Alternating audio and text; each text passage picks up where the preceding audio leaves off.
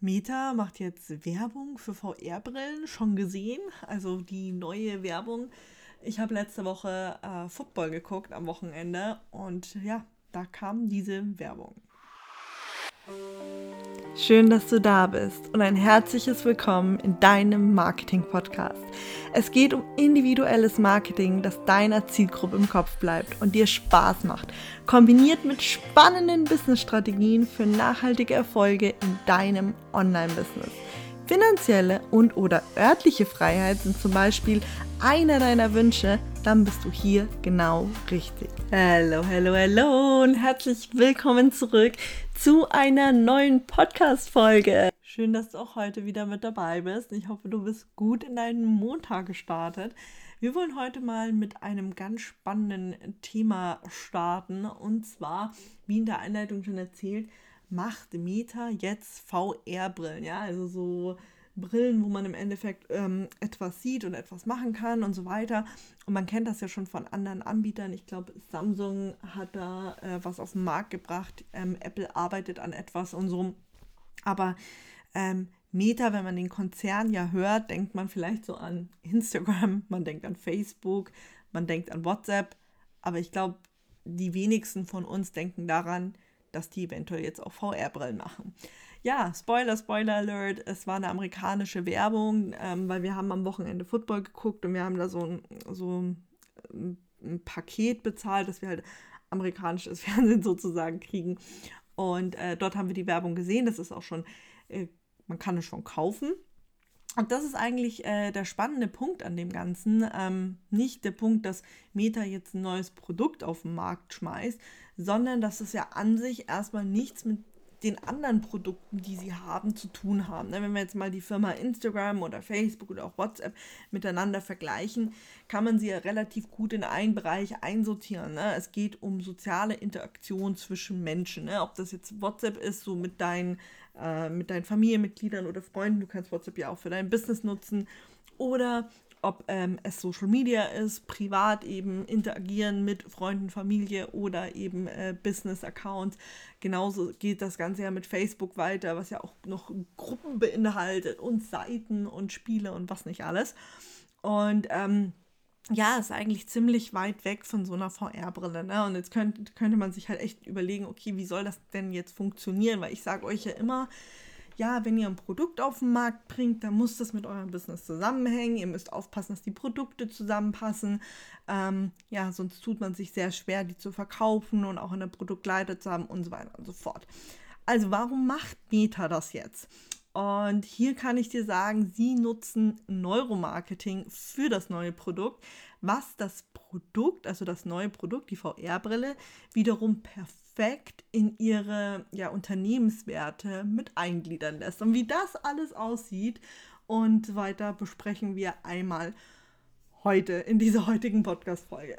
Kurzer Ausflug ins Neuromarketing, bevor wir losstarten möchte ich dir einmal kurz mitgeben, was Neuromarketing denn per se bedeutet.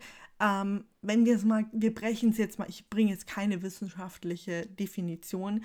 Ähm, der ein oder andere von euch weiß ja, dass ich in dem Bereich meine Masterarbeit geschrieben habe. Ähm, aber wir brechen es jetzt mal ganz, ganz vereinfacht, äh, ähm, sag ich mal, runter, dass man sich so ein bisschen vorstellen kann. Ähm, in unserem Gehirn passiert ja sehr, sehr viel. Ne? Wir treffen Entscheidungen, wir da oben sind unsere Emotionen verankert, unsere Erinnerungen und so weiter und so fort.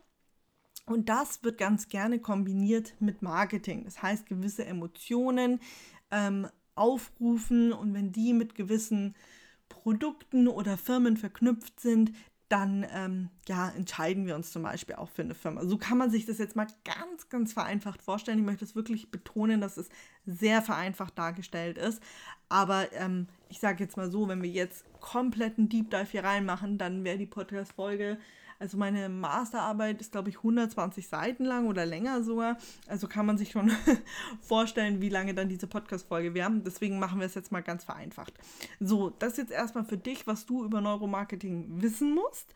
Und jetzt im nächsten Schritt schauen wir uns einmal die Werbung an, beziehungsweise ich sage dir einmal, was so in der Werbung drin war, was so der wichtige ja, Part ist, um das Ganze zu verstehen, damit wir das dann auch vielleicht für unser Business nutzen können. Ähm, und zwar war in der Werbung eine junge Frau, würde ich sagen. Also sie war zwischen 20 und mh, hm, 35.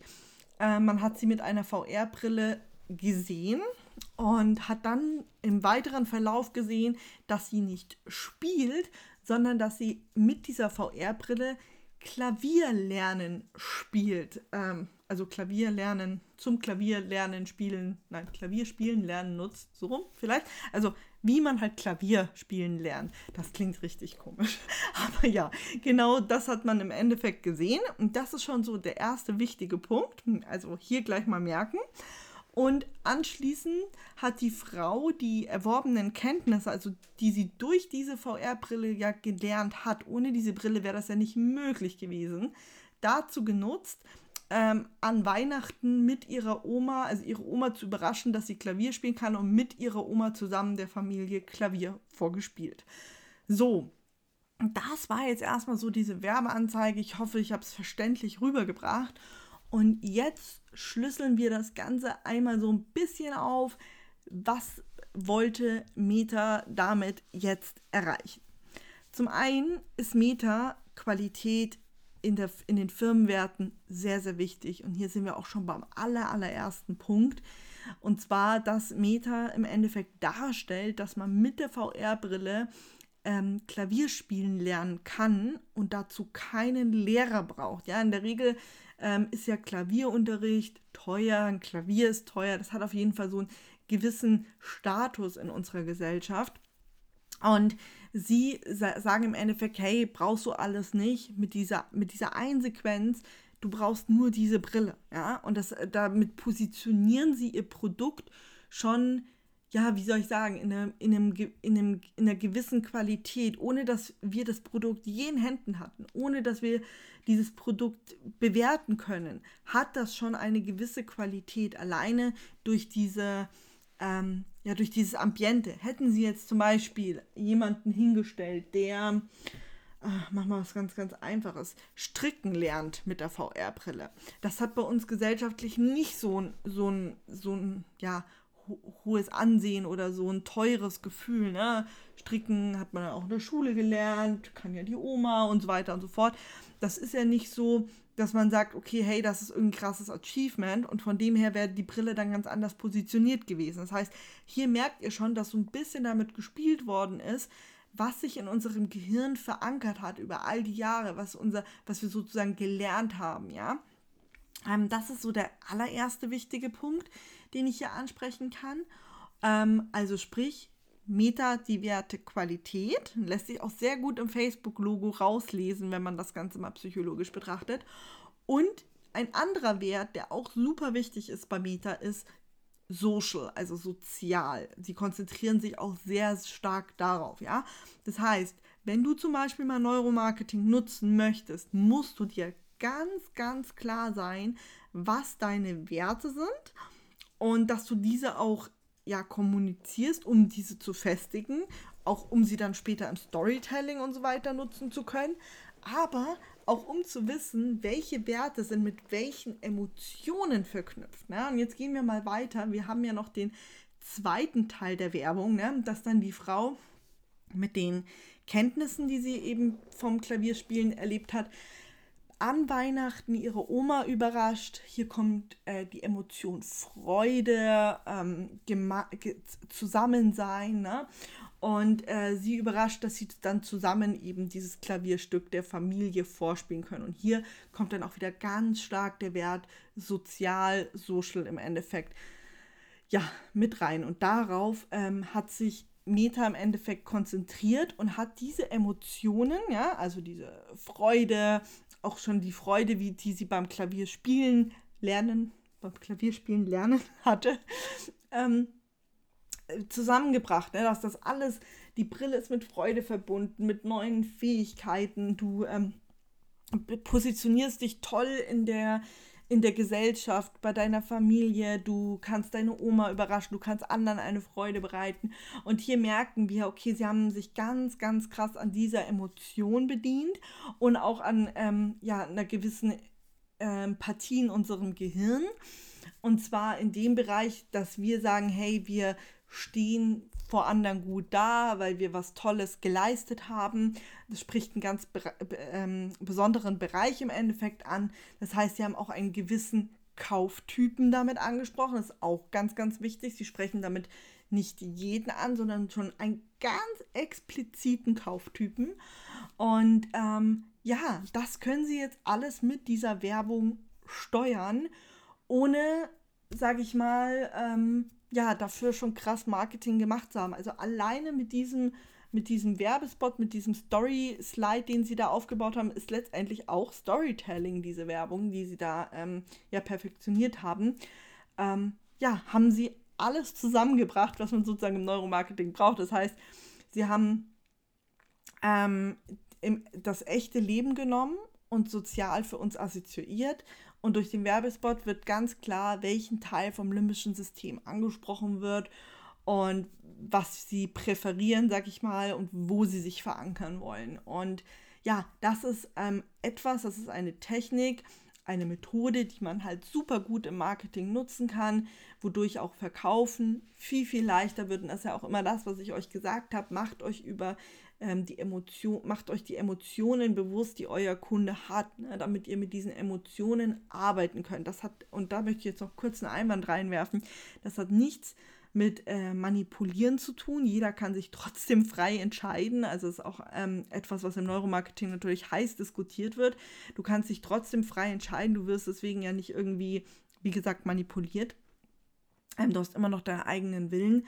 Ähm, es wird nur einfach passgerecht für dich gemacht, dass es dich im Endeffekt anspricht, ne? dass es deine Aufmerksamkeit auf sich zieht.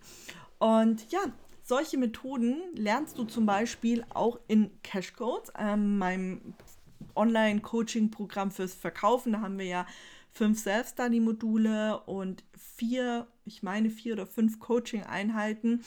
Ähm, eins zu eins, das heißt, du hast dann auch immer äh, Coaching mit mir persönlich, ohne andere Leute, nur mit mir. Und äh, ja, da ist zum Beispiel im ersten Modul ein Riesenteil davon, wie du eben die Number One-Expertin in deiner Nische wirst wie du dich halt richtig positionierst, wie du deine Werte ausarbeitest, die mit Emotionen verbindest, wie die dann wie du das alles im Neuromarketing-Bereich einsortieren kannst, wird alles Schritt für Schritt mit dir durchgegangen. Und wenn dich sowas zum Beispiel interessiert oder du sagst so, boah, ja, möchte ich unbedingt auch können und machen, dann äh, kannst du super gern die Cash Codes mal anschauen. Ich verlinke dir das natürlich in dieser Podcast-Folge, dann kannst du einfach mal draufklicken und gucken. Ähm, ja, das war es auf jeden Fall heute schon für diese Podcast-Folge. Ich wollte dich mal mit in die Neuromarketing-Welt nehmen, dass du da mal so einen groben Einblick bekommst. Was passiert da eigentlich anhand von einem Beispiel auch? Ähm, wie kann man sich das vorstellen und so weiter? Und ich hoffe, ähm, ja, es war vielleicht mal ganz spannend, das alles zu sehen, mal ein bisschen was anderes. Und in diesem Sinne wünsche ich dir auf jeden Fall eine wunderschöne Woche. Ich freue mich natürlich, wenn wir uns in der Instagram Story wiedersehen. Ansonsten hören wir uns nächste Woche wieder. Bis dahin, ciao.